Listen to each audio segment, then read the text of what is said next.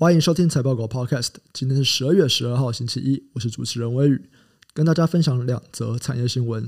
第一则新闻，铜箔基板 CCL 现在的库存水位降低了，显示整体的营运体质终于改善，市场落底的讯号可以关注一下。在之前呢，CCL 的厂商为了要抢下市占，积极的扩厂。但接下来就受到电子产品需求放缓的影响，使整体产业供过于求。到二零二二的第二季底，法人就开始纷纷下调 CCL 相关厂商的平等。那主要啊就是智慧型手机、电脑收入放缓，导致产能利用率下降。库存水位高一直都是一个警讯哦，这就代表着说货可能卖不出去，可能会有供过于求的问题。但是现在库存水位终于开始降低了，这是一件好事。联茂就说啊，电子业的库存去化大概就可以在明年的上半年缓解。联茂它持续聚焦在高阶的高速运算材料，那在营运面，它是预估啊，今年下半年的营运大概就到谷底了。另外一间公司就是腾辉 KY，他说 PCB 业者的库存消化大致都已经落底了，消费性电子啊，还有汽车板等一般的这种铜箔基板材料的拉货动能逐渐提升。那像军工还有航天高信赖度的这种基板订单更是持续的增加。那整体听起来就是一件好事嘛，库存堆很多，材料卖不出去的状况。很像真的已经逐渐在缓解了。那接下来啊，市场是预估还会有几个需求上的动能哦，包含法人预估二零二四电动车的渗透率将会提高到二十到二十二趴。那比起今年，今年二零二二年大概只有八到十趴，这也都是成长了一倍以上。加上电动车汽车板的用量是燃油车的三倍，等于说电动车我们会用到更多的 PCB，用到更多的 CCL，这也会带动汽车板的营收向上。再来在伺服器的部分。AMD 在二零二二的年底，就是现在啊，推出了新一代的伺服器 Genoa。那 Intel 也规划在明年第一季要推出 Eagle Stream。这两个新的伺服器平台，他们所搭配的伺服器板的那个层数，还有线路的复杂度都有增加。这边相关的概念股就有电子零组件制造，还有 PCB。第二则新闻是一个关于运动的新闻。美国现在新建设中的高尔夫球场数，比疫情前平均增长了五十五趴。之前在疫情的时候啊，高尔夫球这个运动算是蛮热门的，因为它是一个天然可以保持社交距离的一个运动嘛，对，大家都站得非常的远。但是今年以来疫情趋缓，那通膨跟经济下行的担忧状况下面，市场就开始关注高尔夫球产业会不会有成长放缓的趋势。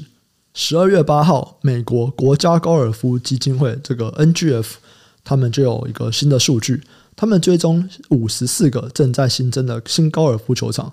以及三十八个规划中的高尔夫球场，他们认为啊，跟疫情前的近三年平均水准相比，前者增加了五十五趴以上。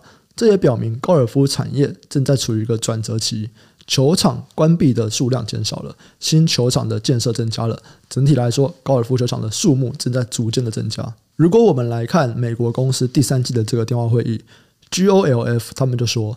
按照 NGF 的数据啊，美国高尔夫球手比五年前增加了八趴。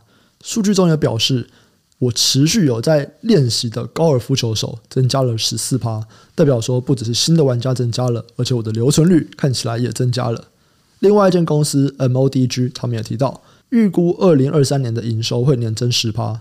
他说他们的消费者啊，就算在通膨或者是经济温和下滑的情况下面，他们也还有能力。也有意愿去继续享受高尔夫球的活动，这就让他们的业务成长。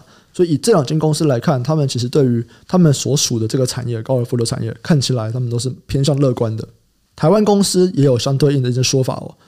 高尔夫球代工厂明扬他就有提到，目前的订单满载到明年第一季，而且二零二三屏东二厂有持续扩充产能的计划。